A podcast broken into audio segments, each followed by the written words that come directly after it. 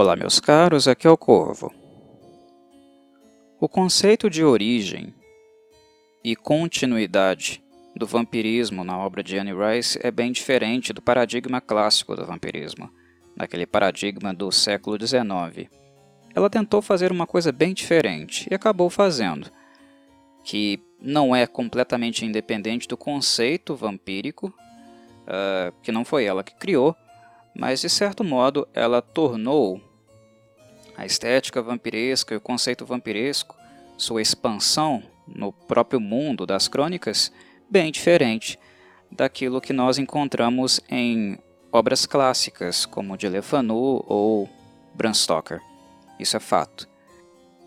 Uma coisa que me deixa bastante intrigado é que mesmo com o lançamento de livros como Vampiro Lestat e A Rainha dos Condenados, Aparentemente, muitas pessoas não compreendem muito bem como funciona o vampirismo na obra da Anne Rice e, de fato, qual foi a origem do vampirismo, como ele se estende para todos os demais personagens que fazem parte dessa comunidade das trevas na obra dela.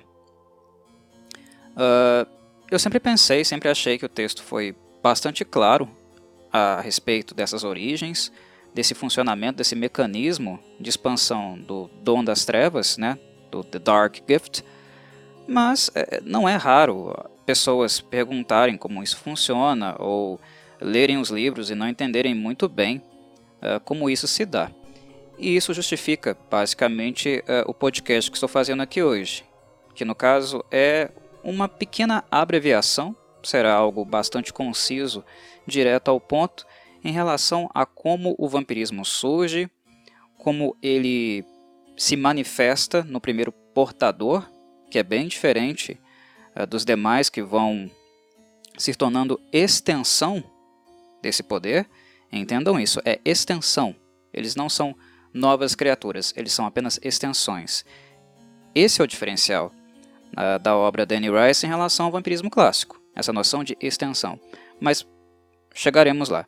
Enfim, também tocarei neste ponto uh, da diferença entre aquele que porta o poder original e aqueles que são apenas extensão deste poder e também as diferenças que acabam acontecendo entre essas criaturas. Os vampiros, Danny Rice, não são iguais. Uh, todos são vampiros, mas há muitas diferenças entre eles. E essas diferenças são dadas uh, em termos de proximidade. Quanto mais próximo um vampiro é do sangue original, né, do núcleo sagrado, vou explicar esse conceito também daqui a pouco, mais forte ele é e mais poderes vampirescos ele desenvolve. A proximidade dele com o dom das trevas é muito maior. Aqueles que estão mais distantes são mais fracos. Então, fisicamente, psicologicamente ou até mesmo sobrenaturalmente, esses vampiros não têm acessos uh, tão requintados, tão evoluídos como vampiros que beberam.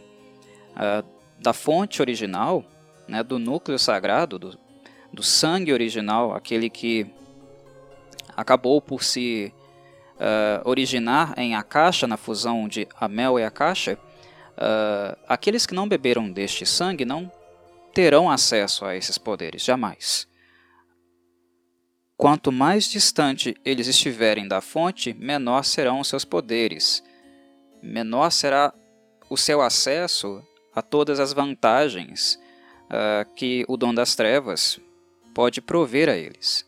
Entendem? Uh, então, não há uma noção na obra de Anne Rice de homogeneidade. Não, os vampiros eles são muito heterogêneos. Muito heterogêneos. Mesmo aqueles vampiros que são muito velhos, muito velhos mesmo. Né? Estou falando aí de centenas de anos ou até, uh, quem sabe, um vampiro uh, criado recentemente pode viver mil anos, né? chegar a esse patamar de, de idade. Mesmo um vampiro muito velho, mas que está longe do núcleo sagrado, longe do sangue original, não irá uh, desenvolver os poderes, por exemplo, que as crianças do milênio, aqueles que estavam mais próximos do sangue uh, de Akasha, né? Kaiman, uh, Enkiu, que foi o primeiro a ser criado depois dela, né? Foi o primeiro que Akasha transformou. Uh, Enkiu, Kaiman, Mekari, Maharet. Mesmo envelhecendo muito, um vampiro criado na modernidade jamais vai ter acesso às habilidades que aqueles vampiros possuíam. Não tem como. Entendem? Então não existe homogeneidade na obra vampiresca de Anne Rice. Os vampiros são heterogêneos. E o que dá essa diferença, né, o que dita essa diferença é a proximidade ou distância em relação ao Sacred Core, ao núcleo sagrado. Mas uh, vamos lá, vou, explicar direitinho uh, o que, que, são essas coisas. Né? Voltar ao Amel, a sua fusão, é uma fusão, tá? Com a caixa e o núcleo sagrado, aquilo que surge em virtude disso e dá origem, de fato, ao vampirismo na obra da autora. Mas relembrando, eu vou usar aqui referências relativas à origem do conceito, uh, que está lá no Vampiro Lestat e está também na Rainha uh, dos Condenados. As obras mais recentes da Anne Rice, uh, Prince Lestat, Prince Lestat in the Helms of Atlantis, eu acho que são esses os nomes dos livros, uh, pelo menos em inglês. Aqui ficou como Príncipe Lestat, né? E Príncipe Lestat nos Reinos da Atlântida, eu acho. Eu não sei se o último foi traduzido ainda. Enfim, eu não me interessei muito em, em lê-lo, em virtude do que eu havia visto, havia tomado conhecimento a partir uh, de Príncipe Lestat. Anne Rice queria terminar a obra. Ela disse que iria terminar a obra. E mais recentemente, ela escreveu esses dois livros, que, pelo menos no momento que estou gravando, são os mais recentes, onde a intenção dela foi de expandir o conceito do Amel.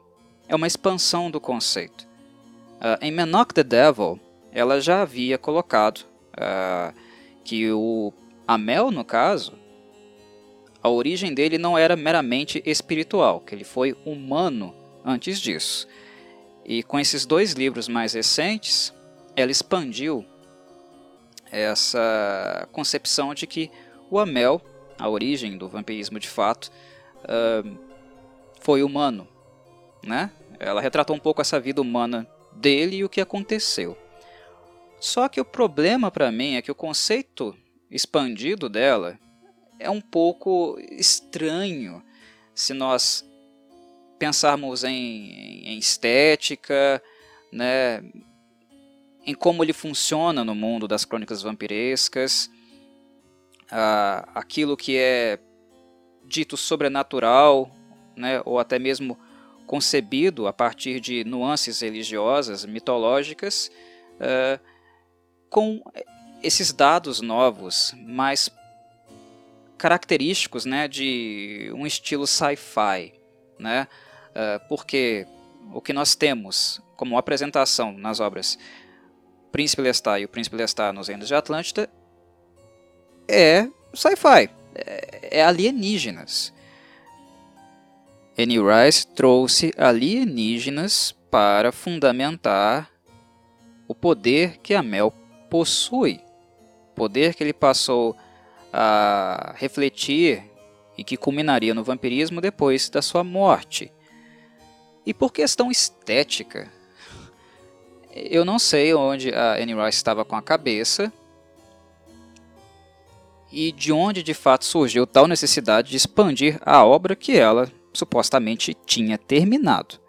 Uh, ela disse que não escreveria mais, e no caso é uma opinião, é simplesmente a minha opinião, ela deveria ter parado mesmo, porque as ideias ficaram escassas, ela não tinha mais nada ao que recorrer dentro deste universo que ela criou, e ela começou a puxar mais coisas externas aqui para dentro. E no caso foram alienígenas.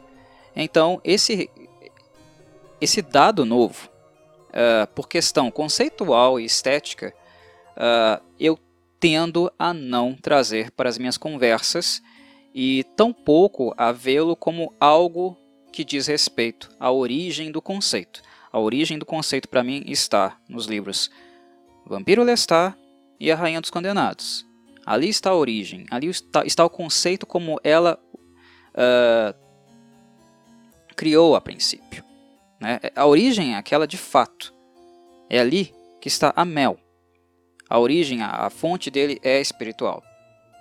Essa parte alienígena eu não digeri muito bem, principalmente pelo fato dela vir a posteriori.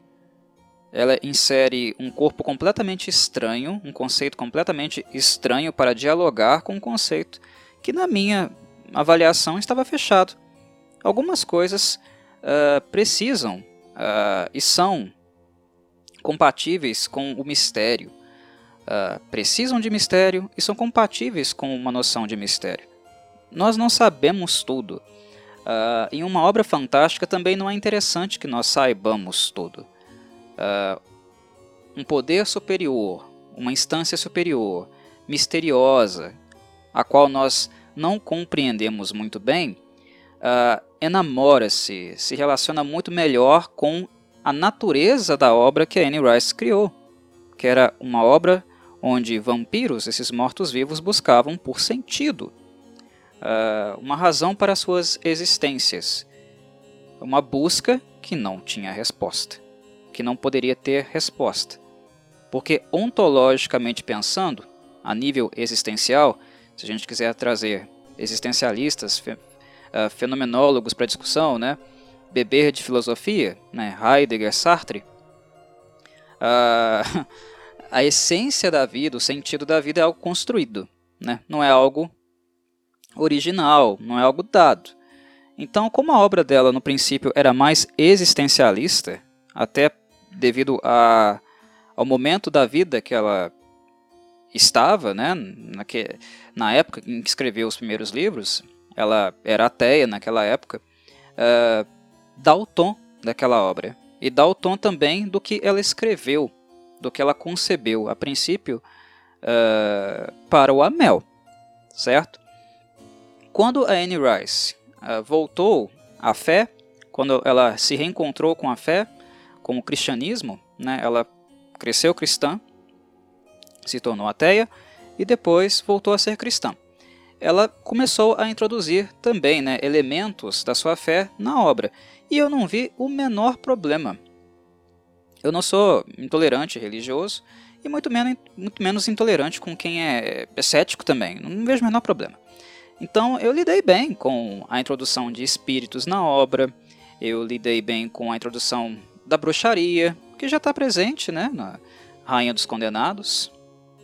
Já é presente ali, né, Maharet e Mekari eram bruxas. Vi isso com naturalidade. Né? Uh, depois ela inseriu demônios, né? no caso, demônios com uma explicação bem diferente, né? de uma explicação uh, comumente das doutrinas que nós encontramos no Ocidente, tem lá também suas particularidades. Uh, mas enfim, ela inseriu novos elementos. Mas de certo modo eu noto compatibilidade estética. É, são conceitos que bebem de uma fonte mitológica com tendências né, ao divino, ao maligno, a, a uma força transcendente alienígena não é exatamente isso, né? Pode também ser lido como uma faceta mitológica, mas não é exatamente isso. Não é exatamente a mesma essência, a mesma fonte.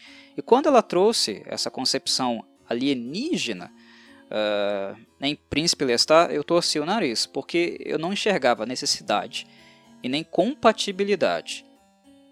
E aí é um caso de preferência. Uh, uh, entendo quem gosta, entendo quem gostou, vocês são livres para ler o que quiserem, aceitarem o que quiserem, né?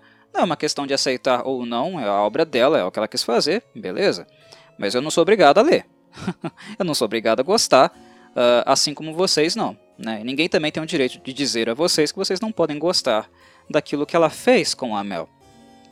Mas para aquilo que eu entendo como crônicas vampirescas e o conceito original uh, das crônicas vampirescas, a época uh, da vida da Anne Rice, o que ela passava naquele momento, as principais questões existenciais que ela colocou, para mim, o conceito do Amel original, o que é mais uh, plausível para esse recorte histórico é dos livros O Vampiro Lestat e A Rainha dos Condenados. Entendem? Então, é com este recorte, com esse momento em mente, que eu vou fazer a explanação, eu vou colocar, né, informar alguns dados aqui sobre a origem do vampirismo, né, do Amel e do núcleo sagrado. É só esta a referência, Príncipe Lestat. E Príncipe Lestat nos Reinos da Atlântida é, não entra nessa discussão aqui. Tá ok? Esclarecido isso, vamos lá então. Vocês devem saber, imagino que devem saber, que a origem do vampirismo na obra da Anne Rice data de 6 mil anos atrás, né? bem antes do Egito Antigo, numa terra chamada Kemet. Uh, não é a terra originária da Akasha, porque a Akasha é, advém de Uruk, foi onde ela nasceu. Uruk, no caso, é correspondente nos tempos atuais, a região ali do Iraque. Mas enfim, o vampirismo em si, ele surge em Kemet, essa terra que posteriormente viria a se chamar, a se constituir como Egito.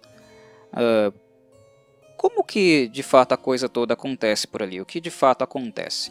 O início da história do vampirismo uh, não é exatamente com a caixa, mas sim com as gêmeas, com as irmãs Maharet e Mekari, que viviam com sua mãe, todas elas bruxas.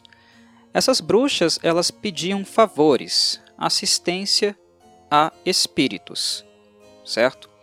E na obra de Anne Rice há uma diferenciação entre espíritos benignos e espíritos malignos. E é claro que as três consultavam ou procuravam assistência com espíritos benignos. São espíritos que não se manifestam tanto assim no mundo material e suas ações são muito, muito discretas. Nada muito uh, absurdo, né, que de alguma forma quebra com a balança do mundo, né, uh, do mundo natural. Coisa que, por exemplo, vocês vão uh, acompanhar com a Mel, né? que é um espírito maligno, um espírito que deu origem aí ao vampirismo, algo que quebra completamente né, com equilíbrio, balança natural. Uh, já é uma coisa antinatural o próprio vampirismo em si, certo? Os espíritos benignos não fazem isso, ok? Uh, e eram estes espíritos que uh, as três, Maharet, Mekari e a mãe, consultavam. Mas houve um episódio onde a Mel se manifestou e a Mel conversou com elas. E o Amel é, por essência, um espírito maligno. Sempre foi. Uh, pelo menos até o ponto onde ela desenvolveu a obra, continua sendo. e talvez seja difícil uh, que isso mude. Não sei se ela vai continuar escrevendo, enfim, vai inventar uma história estapafúrdia onde o Amel vira bonzinho, mas eu acho que é tarde demais para isso, né? Convenhamos. Por favor, Anne Rice, não faça isso. Mas enfim, Amel é um espírito maligno. E a característica mais marcante desse espírito qual é? Na verdade, não, não foi a Maharet e a Mekari que percebeu esta condição. Na verdade, o próprio Amel o espírito mostrou a elas qual é a característica, o traço mais marcante desse espírito: a sede por sangue, o gosto por sangue. Mesmo sendo uma criatura incorpórea, sem corpo, né? espíritos não têm corpo, eles não podem ser tocados, eles não têm uh, massa né, corpórea, uh, o Amel disse a elas que podia consumir sangue, matéria, coisa que a princípio a Maharet e a Mekari não acreditaram. Como assim? Você é uma criatura incorpórea, como assim você consome sangue? E aí o Amel deu uma pequena demonstração daquilo que ele estava falando e da verdade das suas palavras. Ele exibiu que poderia sim consumir sangue e algumas protuberâncias apareceram no corpo uh, das senhoritas, né? Sangue vazou. Uh, então, o Amel é um espírito que, na sua essência, né, ele é faminto por sangue. Ele desenvolveu um gosto por sangue, passou a apreciar muito o sangue humano, né? E é daí que descende essa característica vampiresca né, da sede, da necessidade de consumir sangue. O Amel é louco por sangue, humano, principalmente humano, mas louco por sangue, ok? Então daí que veio isso aí. É claro que em contato com um espírito desse perverso, a Maharet e a Mekari perceberam a, o quanto o espírito era perverso, é na, as intenções dele não eram nada boas. É claro que elas procuraram se afastar dele, não deram muita confiança, embora o Amel uh, é disperso e, mas dizendo, né? Hum, essa história não termina por aqui, minhas caras. Nós iremos nos reencontrar mais adiante. Podem esperar que eu vou voltar. É, eh, vocês ainda uh, vão né, uh, pedir por minha ajuda. E não é que isso acontece mesmo? é exatamente isso que acontece. Previsível, mas é o que acontece. O Amel não sai uh, definitivamente da história, porque é a própria Mekari que traz ele novamente para a história. Por que isso acontece? Porque tinha uma tal rainha, uma tal de Akasha, que vivia lá com seu imperador bonitão, um tal de Enkiu. E essa dona Akasha, embora seu marido e ela fossem conhecidos por ter abolido as práticas canibalistas da sua tribo, do seu povo original, coisa que não era assim tão bem aceito né, por todos. Uh, enfim, eles eram oriundos de um povo com tradições canibais e a partir deles uh, grãos passaram a ser plantados, uh, a, a agricultura começou a ser desenvolvida e as práticas canibais abolidas. Uma coisa que o Marius, inclusive, contando a história, uh, corrige, né? Quando ele está em contato com o Lestat e contando um pouco da história. Ele corrige. Ele diz que não foram os primeiros exatamente em que o Akasha fazer isso, mas como governantes, isso é estabelecido como lei.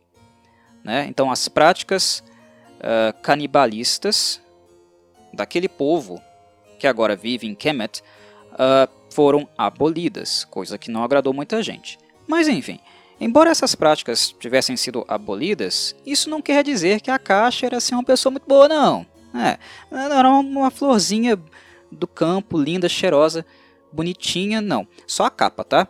Porque a capa da caixa, né, a aparência física dela era lindíssima. Ela continua sendo a vampira mais bonita, pelo menos uh, nas palavras da Anne Rice, da maneira como ela a narra, a retrata, continua sendo a vampira mais bonita né, fisicamente da obra. Mas a caixa era muito nihilista, a caixa era muito egoísta e ela era extremamente sádica e cruel. Né? Não foi porque o canibalismo foi abolido que a caixa virou um anjinho, não. E nessa época, uh, na época inclusive que a Maharet e a Mekari tiveram esse contato espiritual com a Mel pela primeira vez, a primeira vez que ele se manifestou, a caixa estava muito interessada no sobrenatural, nos espíritos, querendo saber mais, querendo favores e tiro e queda. Em quem ela vai buscar esse conhecimento? É claro, nas gêmeas e na sua mãe, certo? Óbvio. Mas é claro, Maharet, Mekari sabiam que o interesse de Akasha as intenções dela, por ser quem ela era, não eram das melhores. Ela não se comportaria como as bruxas pedindo auxílio de espíritos benignos para coisas pequenas, é claro que não. A caixa estava atrás de poder. Era poder que interessava a ela e ao Enkiu, certo? Como governantes daquele reino.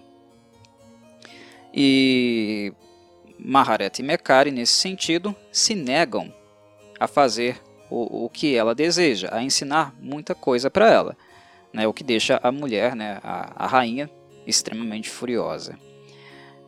Mas nesse ponto entra um ritual em questão que é muito importante para o futuro da obra, para entender o que viria a acontecer futuramente na obra, principalmente no que diz respeito à queda de Akasha e o surgimento né, de Mekari, o ressurgimento de Mekari, se tornando ela a rainha dos condenados no lugar da Akasha, que nada mais é do que o consumo do cérebro e coração de um ser.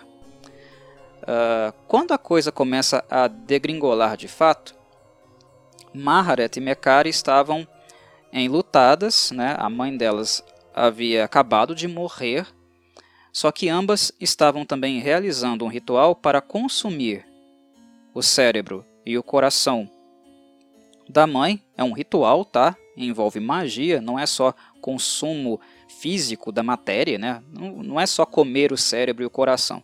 Tem um aspecto aí sobrenatural, tá? Uh, não é apenas uh, algo físico. Mas enfim, é um ritual. E o que elas tinham como objetivo era conseguir todo o conhecimento e experiência da mãe neste processo. E quando a caixa ataca, uh, quando ela se volta contra as irmãs, devido a essa não subordinação, acontece justamente durante esse evento.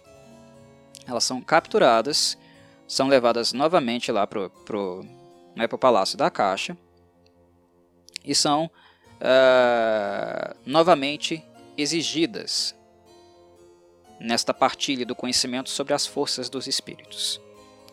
Elas se negam. Novamente elas se negam. E aí a caixa começa a fazer o que toda monarca né, maldita faz torturá-las. Ah, ela ordena né, o abuso de ambas, inclusive quem faz isso é o Kaiman, alguém muito próximo deles, né, um servo, quase como um mordomo do Enkyo e da Caixa, um servo muito próximo uh, dos dois. Ele estupra as gêmeas e elas também são mantidas em cativeiro. E os abusos de Akasha não param também por aí. O abuso já tinha começado, inclusive, na invasão, quando uh, Maharet e Mekari foram sequestradas, né, mas todas as outras pessoas próximas foram completamente massacradas, elas foram mortas. A Caixa iria ter né, o que queria cedo ou tarde. Ela iria torturar as duas o máximo que poderia, até fazer com que ambas uh, compartilhassem seu conhecimento relativo aos espíritos.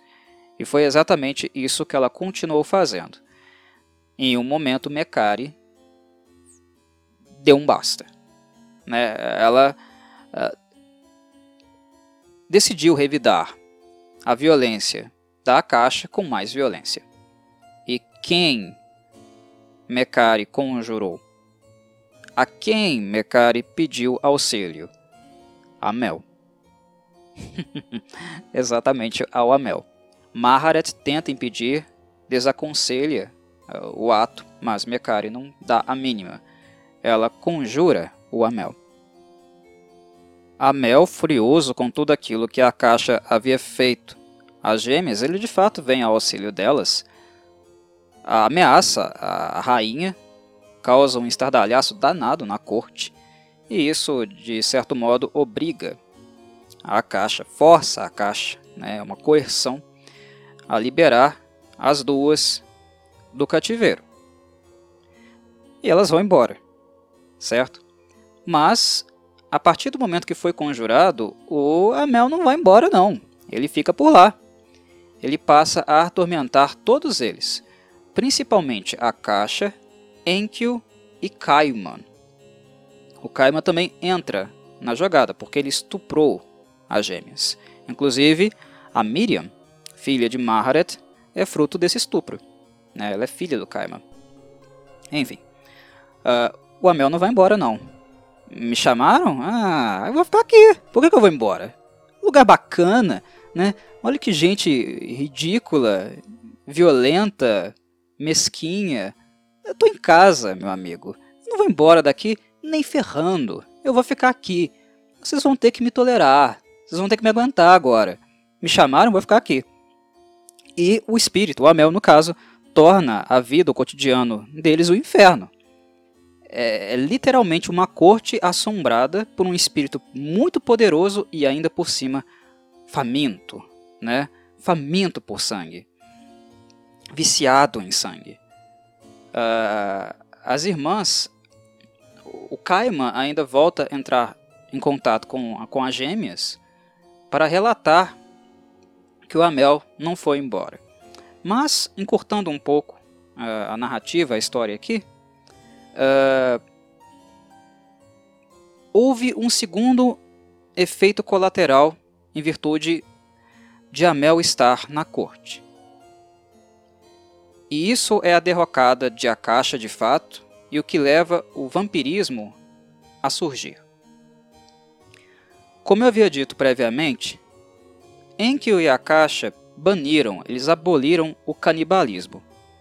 E não foi todo o povo que aderiu a essa abolição. Eles ainda praticavam canibalismo às escondidas, mas queriam que as práticas canibais voltassem e fossem uh, acontecessem naturalmente no cotidiano. Então eles tinham oposição. Quando a Mel começou a causar o inferno, o caos na corte, isso serviu como mais um argumento para que principalmente os nobres atacassem, fizessem um complô contra Enkiu e Akasha porque eles queriam canibalismo de volta, e agora, na presença de um espírito uh, que surgiu na corte em virtude do interesse, da curiosidade de Akasha, eles tinham mais um argumento para tentar contra a vida deles. E é isso que eles fazem. Eles infiltram uh, na corte, nos aposentos, uh, e esfaqueiam, né? eles apunhalam Enkiu e Akasha. A Mel não tinha um corpo. Só que ele, é, sendo espectador do complô, da tentativa de assassinato que iria realmente se consolidar, eles uh, apunhalaram, né, feriram Enkyo e Akasha mortalmente. A Mel, por ser uma criatura incorpórea, um espírito, percebe que o espírito de Akasha está deixando o seu corpo, e aí ele age rápido. O que acontece em seguida é um entrelaçamento, uma espécie de fusão. Tá? A, caixa surge como uma fusão do espírito dela e o espírito de Amel. Eles se entrelaçam. O Amel entrelaça-se no espírito de Akasha e se reintroduz no corpo da rainha o espírito naturalmente faria o quê? Deixaria o corpo.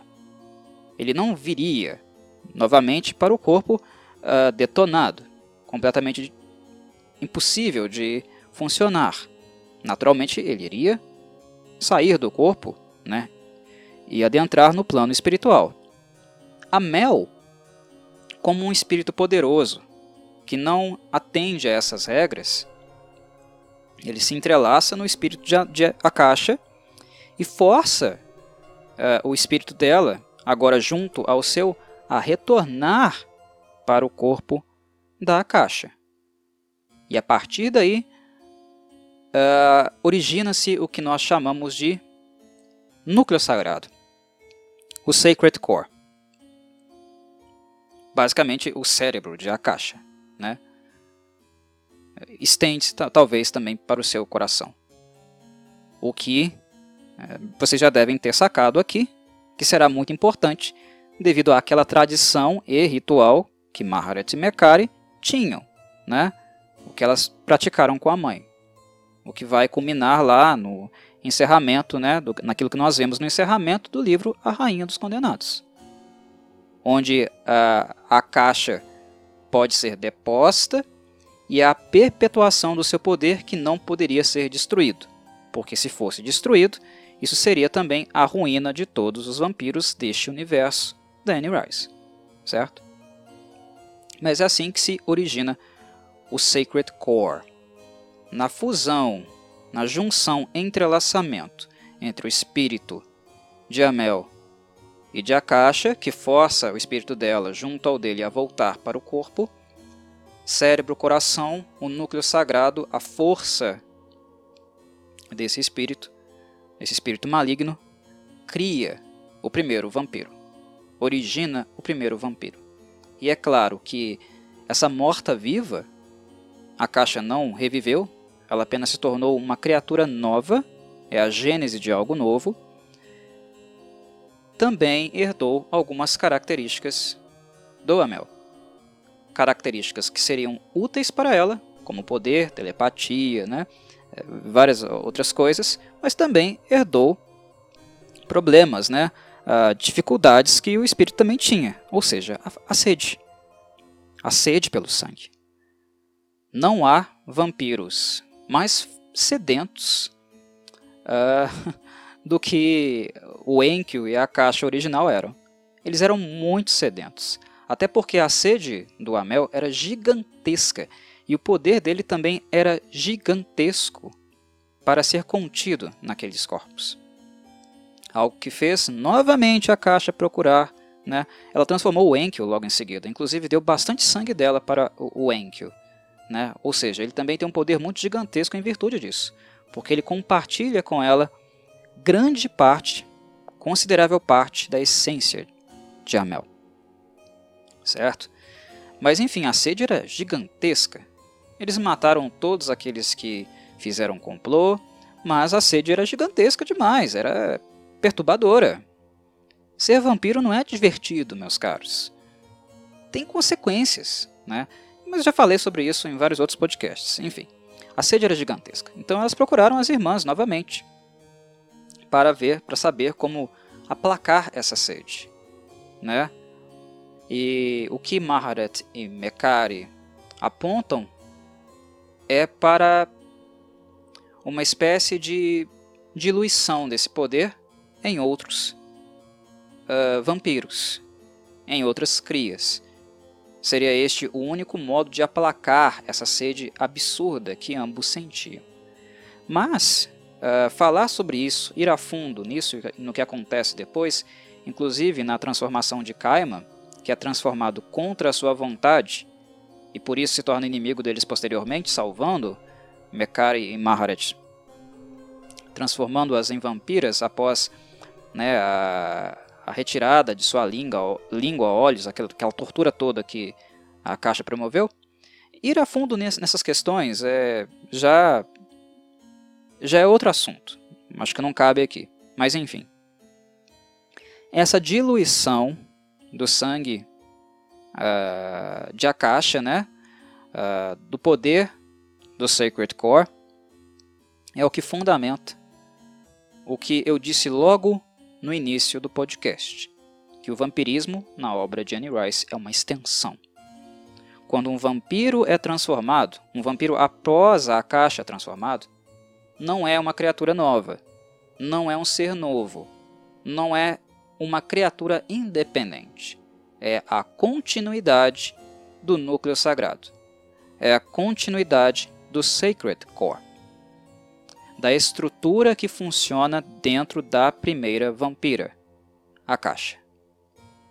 Nós temos um vampiro na obra uh, de Annie Rice, falando conceitualmente, em termos de estrutura, ok? Porque vampiros nós temos vários, mas essencialmente é um só.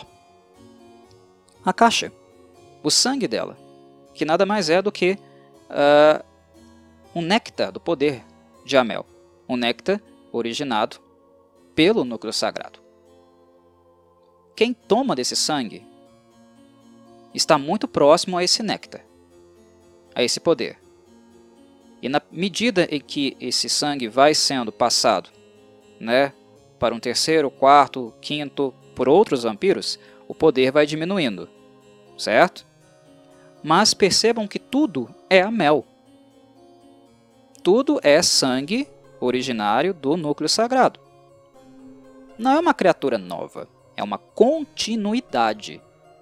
É como se existisse a Mel, né? e essas linhas, essas conexões passam a ser feitas, a se expandir como uma teia de aranha, né? uma grande teia de vampiros, mas que a origem, o ponto final é sempre no núcleo sagrado, no Amel.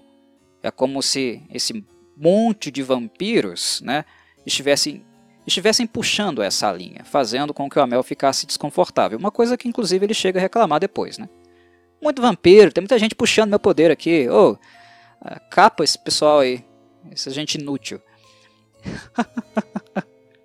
e é algo que é feito de fato, né? algo que a, a caixa faz de fato. Passa a fazer todo mundo virar cinzas, carne queimada. Por que ela faz isso? Porque a essência reside nela. Eles não são criaturas novas. Há um vampirismo, que é a Mel. É o poder dele.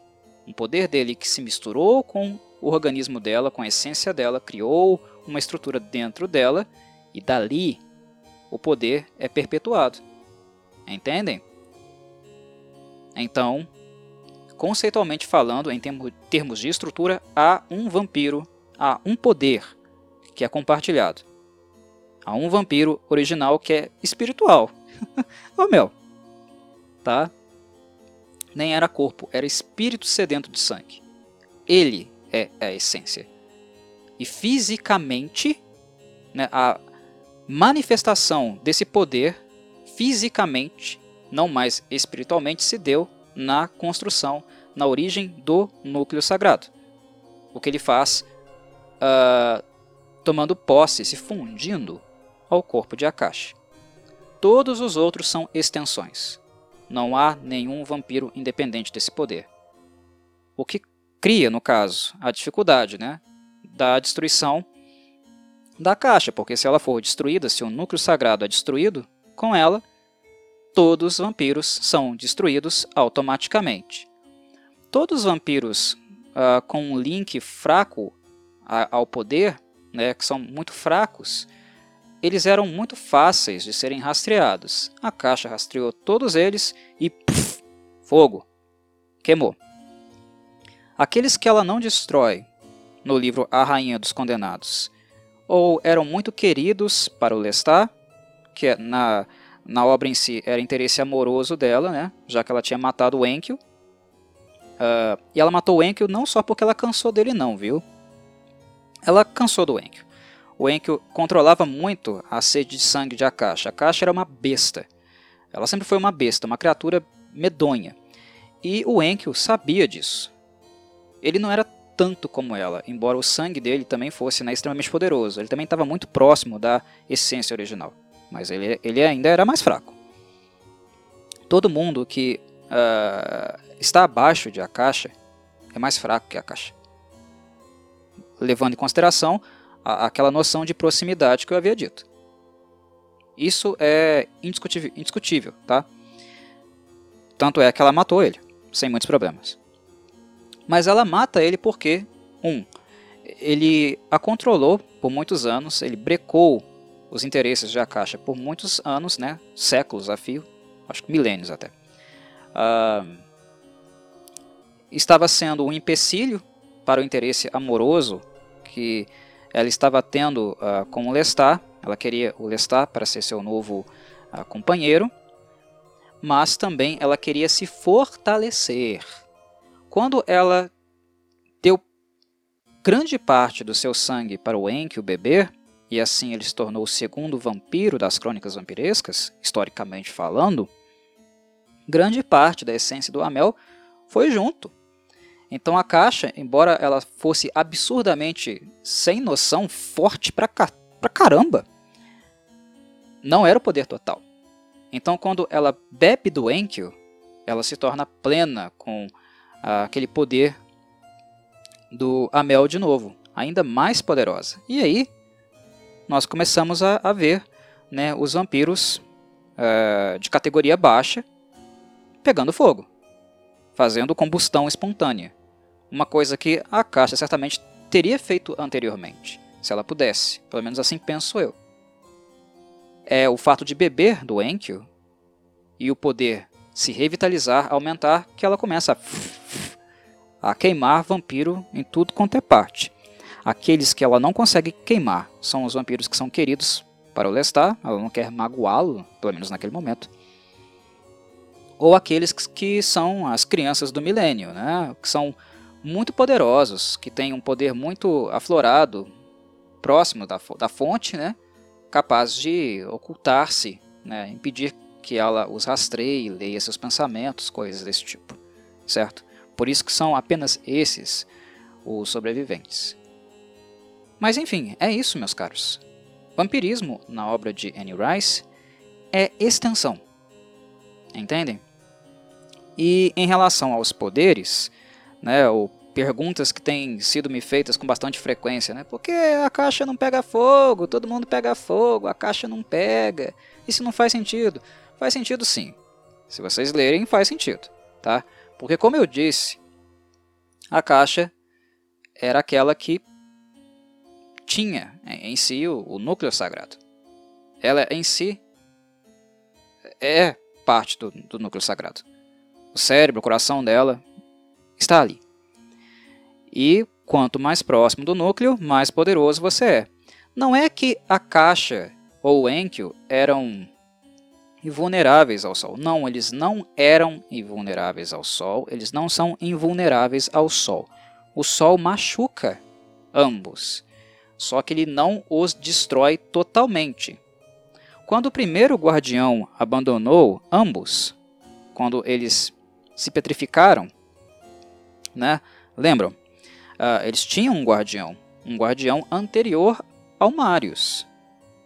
Só que esse guardião, né? O, o ancião, como ele é chamado, de Eldar, ele se cansou, ficou fulo não é como Marius também ficou em algumas vezes, vocês acompanham isso nos livros, uh, uh, e abandonou ambos para tomarem um, uh, um solzinho, né? pegarem uma corzinha, um bronzeado ali, nas areias do Egito. Eles não queimam, mas eles se machucam. O Marius diz isso. O Marius relata isso, que quando eles são encontrados, eles estão bem chamuscados.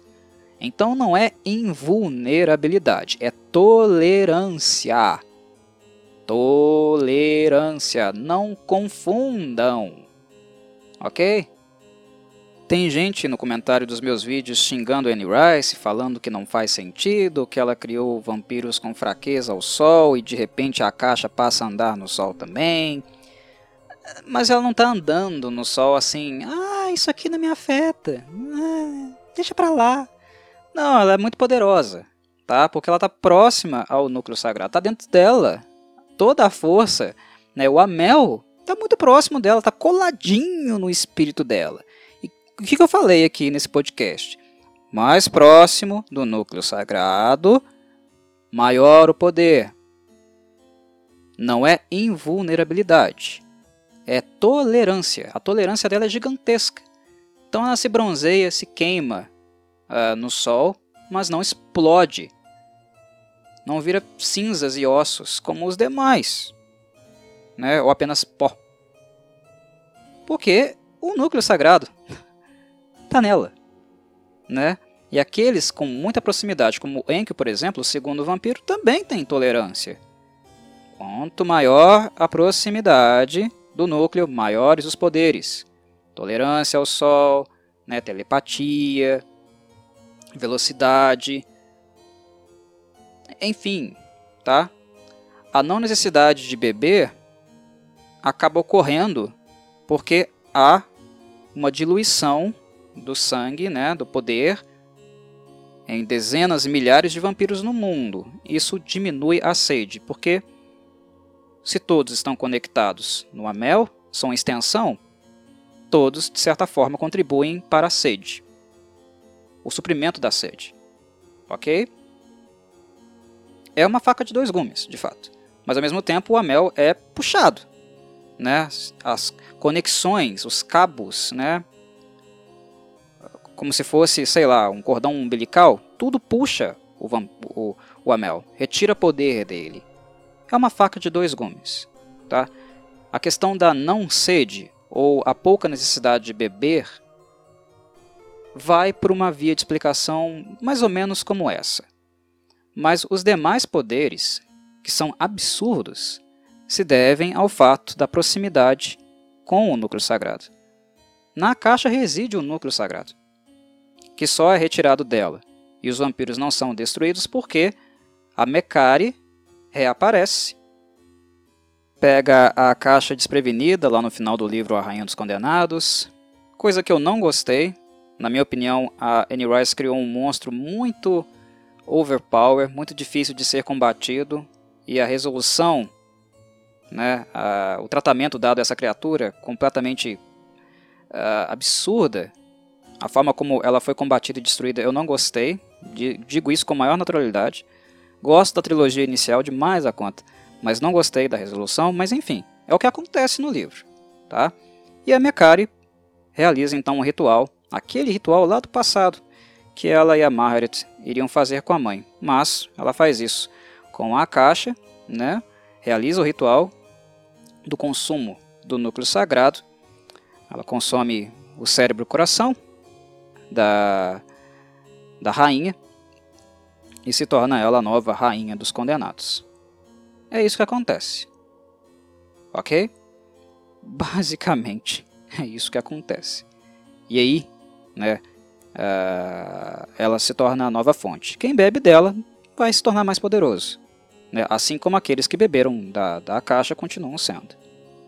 E é por isso que eles têm esse poder gigantesco, essa tolerância. Mas é tolerância, tá? Não é invulnerabilidade. A caixa era tão overpower que ela tinha problemas, ela não ficava assim tranquila, mas o sol não conseguia queimá-la o suficiente para destruí-la, fazer com que ela virasse fumaça e cinzas. E é isso. Ok? Enfim, acho que isso é tudo o que eu tenho a dizer. Se quiserem complementar nos comentários, sintam-se à vontade. E críticas, tensionamentos, uh, identificação de problemas, o que vocês devem fazer, o que é intelectualmente honesto, é utilizar os conceitos, os elementos da obra para avaliar e apontar deficiências, fraquezas na obra.